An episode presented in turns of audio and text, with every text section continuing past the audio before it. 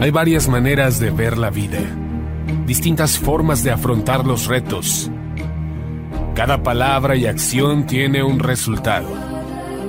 Crisis o cambio. Imposibilidad u oportunidad. Derrota o victoria. Destino o decisiones. Culpabilidad o responsabilidad.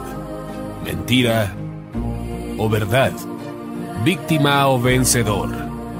La diferencia se marca en los pensamientos, las ideas y las acciones. Esto es Mensajes de Victoria con Marco Tulio Carrascosa.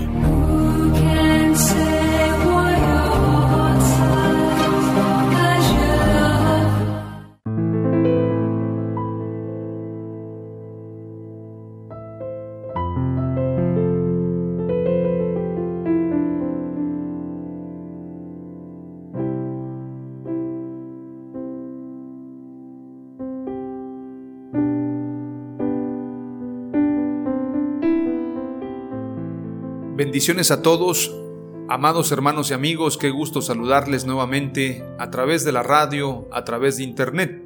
Hoy estoy llegando hasta ustedes de manera muy especial, con mucho entusiasmo, compartiéndoles el episodio número 12 de la serie El poder y la dimensión de lo profético. A este episodio número 12 lo he titulado No le digas bienvenido a quien enseña falsas doctrinas.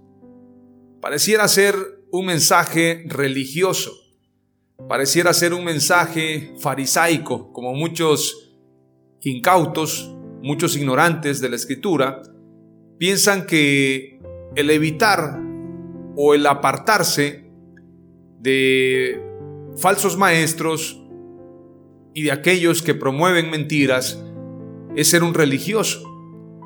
Para mucha gente, los que buscamos generar un ecosistema adecuado en cuanto a la predicación, en cuanto al crecimiento espiritual, pero sobre todo en cuanto a la sana doctrina de nuestro Señor Jesús, somos inadaptados, somos gente que no tiene amor.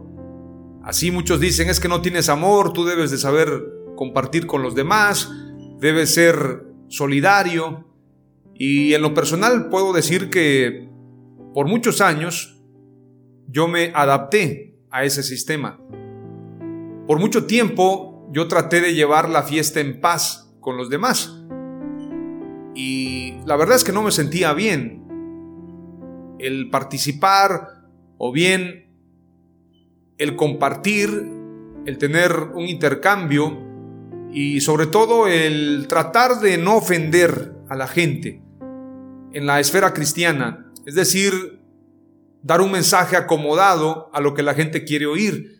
Dicho sea de paso, hay medios de comunicación cristianos que dicen, por favor hermano, que su mensaje sea cristocéntrico, dando a entender que el predicador se enfoque solamente a Jesús.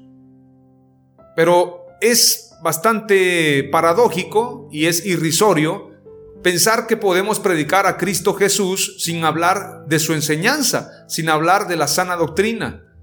Entonces yo tuve mucho choque con diferentes medios de comunicación, porque cuando se trataba de trabajar en unidad lo hacíamos, pero cuando se trataba de predicar mi mensaje, yo lo hacía con todo de nuevo.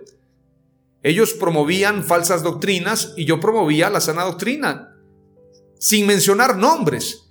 Es decir, cada uno compartía en base a su cosmovisión. Pero ¿qué pasaba cuando yo predicaba el mensaje con citas bíblicas, con fundamento, en base a lo que enseña la palabra? Esta gente se enardecía.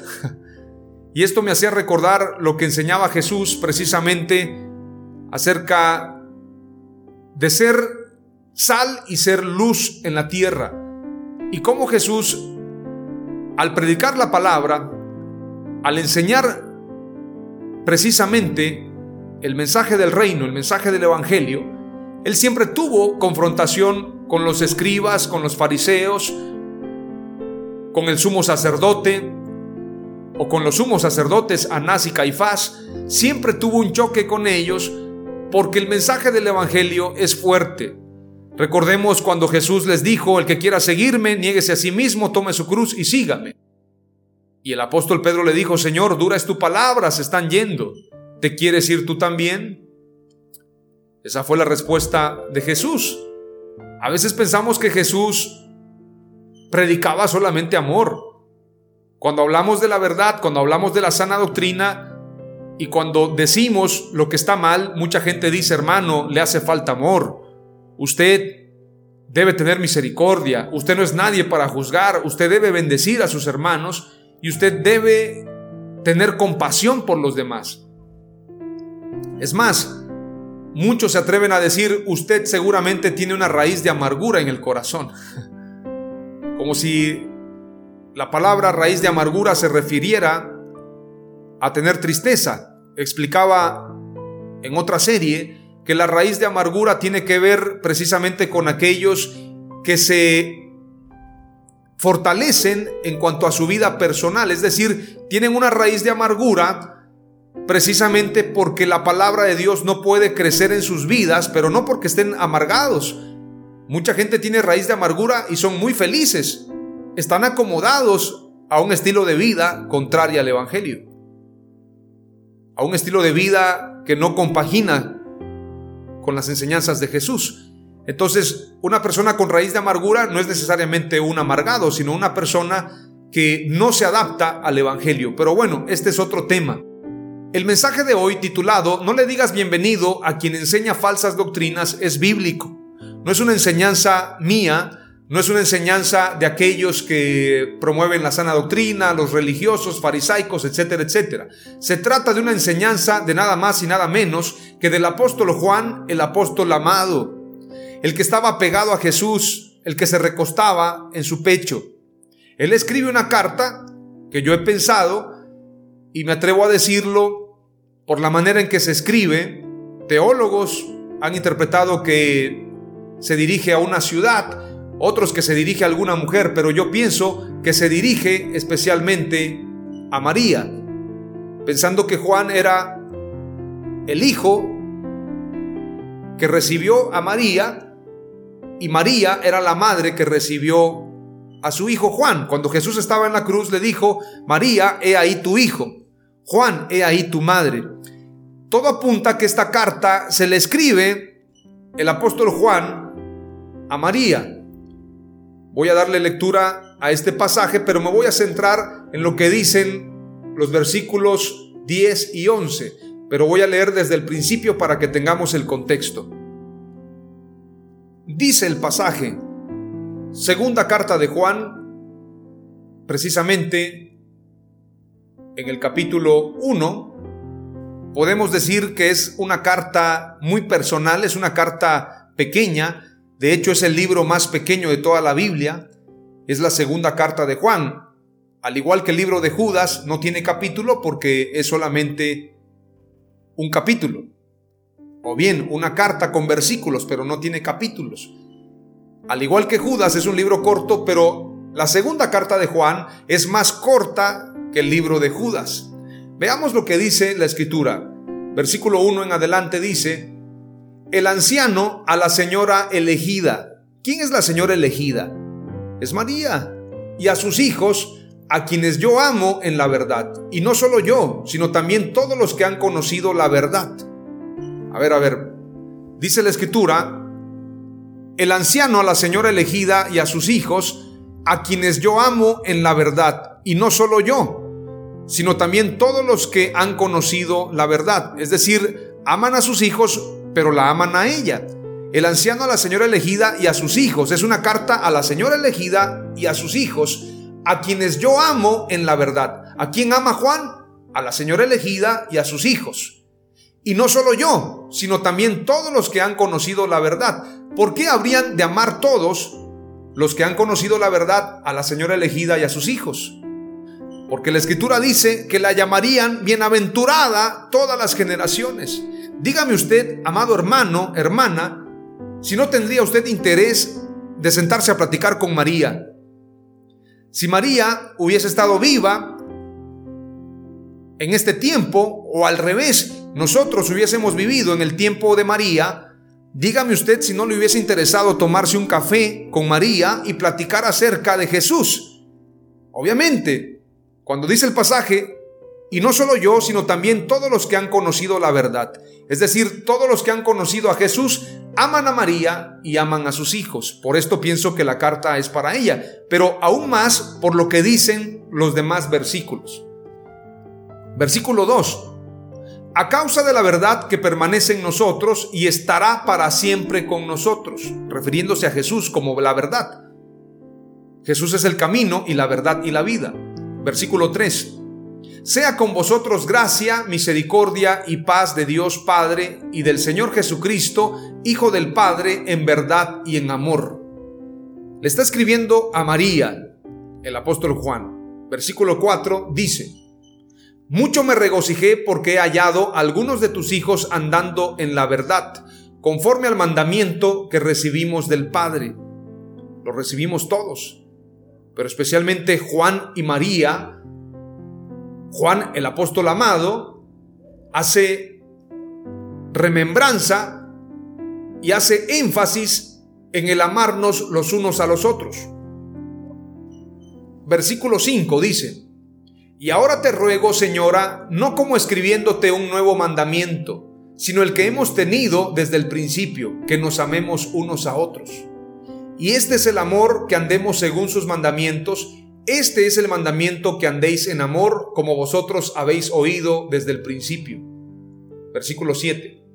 Porque muchos engañadores han salido por el mundo que no confiesan que Jesucristo ha venido en carne. ¿Por qué habría de escribir esta palabra el apóstol Juan a una mujer desconocida o a una mujer elegida que muchos ni siquiera saben quién es? Todo hace concordancia que le está escribiendo a María porque le dice, muchos engañadores han salido por el mundo que no confiesan que Jesucristo ha venido en carne. Pero usted, señora elegida, obviamente estoy parafraseando, usted es el instrumento y es el testimonio de que Jesús vino en carne. Por esto me atrevo a decir que la carta es para María, que no confiesan que Jesucristo ha venido en carne. Quien esto hace es el engañador y el anticristo. Mirad por vosotros mismos para que no perdáis el fruto de vuestro trabajo, sino que recibáis galardón completo. Aquí lo que le está diciendo Juan a María es, miren por ustedes mismos para que no pierdan el fruto de vuestro trabajo, el fruto de su trabajo. Ustedes han trabajado en la predicación del Evangelio, en la predicación de la verdad. Para que ustedes reciban galardón completo, tienen que completar la tarea de seguir predicando. Versículo 9. Cualquiera que se extravía y no persevera en la doctrina de Cristo, no tiene a Dios. El que persevera en la doctrina de Cristo, ese sí tiene al Padre y al Hijo. Es decir, lo que está diciendo el apóstol Juan, miren por ustedes mismos para que no pierdan el fruto de su trabajo. Ustedes han trabajado en el evangelismo, Miren por ustedes mismos en seguir predicando la verdad para que reciban el galardón completo. Versículo 9. Cualquiera que se extravía y no persevera en la doctrina de Cristo no tiene a Dios.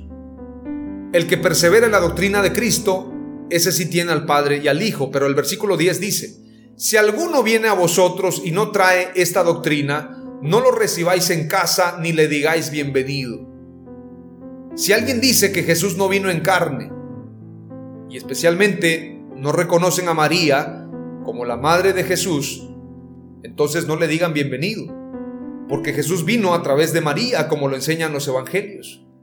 Porque el que le dice bienvenido participa en sus malas obras. Quien le dice bienvenido a cualquier persona que traiga otra doctrina diferente a la que predicó Jesús, no le digan bienvenido, Veamos lo que dice el versículo 12 y termina con el versículo 13.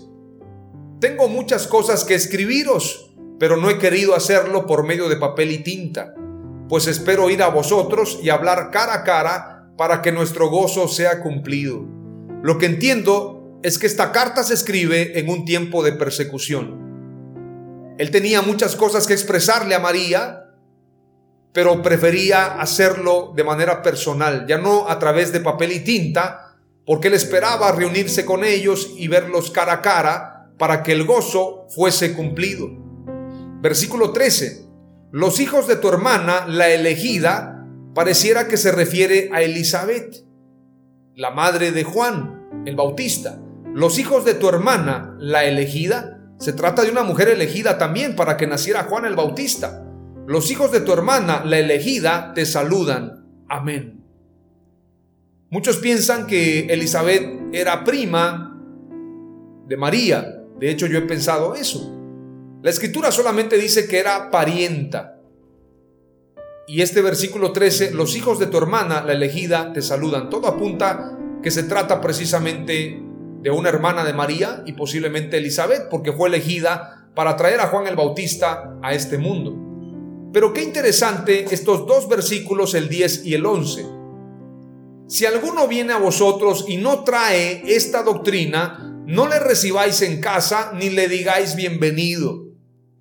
Cuando nosotros somos participantes de las falsas doctrinas, cuando nosotros hacemos comparsa, hacemos equipo, armonizamos con aquellos que no se adaptan a la verdad del Evangelio, estamos siendo participantes en sus malas obras.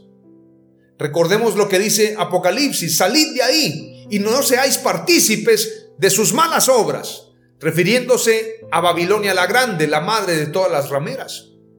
La iglesia no debemos ser partícipes de estas falsas doctrinas. Te voy a mencionar algunas que son doctrinas de demonios.